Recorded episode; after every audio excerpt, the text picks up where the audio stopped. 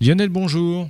Bonjour. Alors, ce fameux triangle des Bermudes, en fin de compte, je croyais que c'était juste une vue de l'esprit des auteurs de science-fiction. Non, c'est pas ça? Eh bien, peut-être pas. Hein. Le fameux triangle des Bermudes qui défie les chroniques depuis plus de 40 ans. Une zone de l'océan Atlantique où des avions et des bateaux auraient disparu.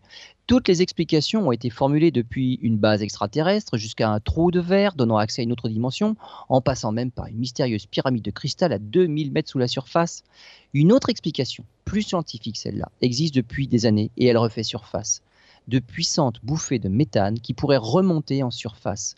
Arrivées en surface, ces bulles formeraient une mousse très peu dense dans laquelle un bateau ne pourrait plus flotter. Dans le cas d'un avion pris dans un nuage de méthane, c'est la portance des ailes qui est brusquement réduite et l'avion chute. Dans les années 1980, la présence d'hydrates de gaz dans les profondeurs de l'Atlantique a été confirmée.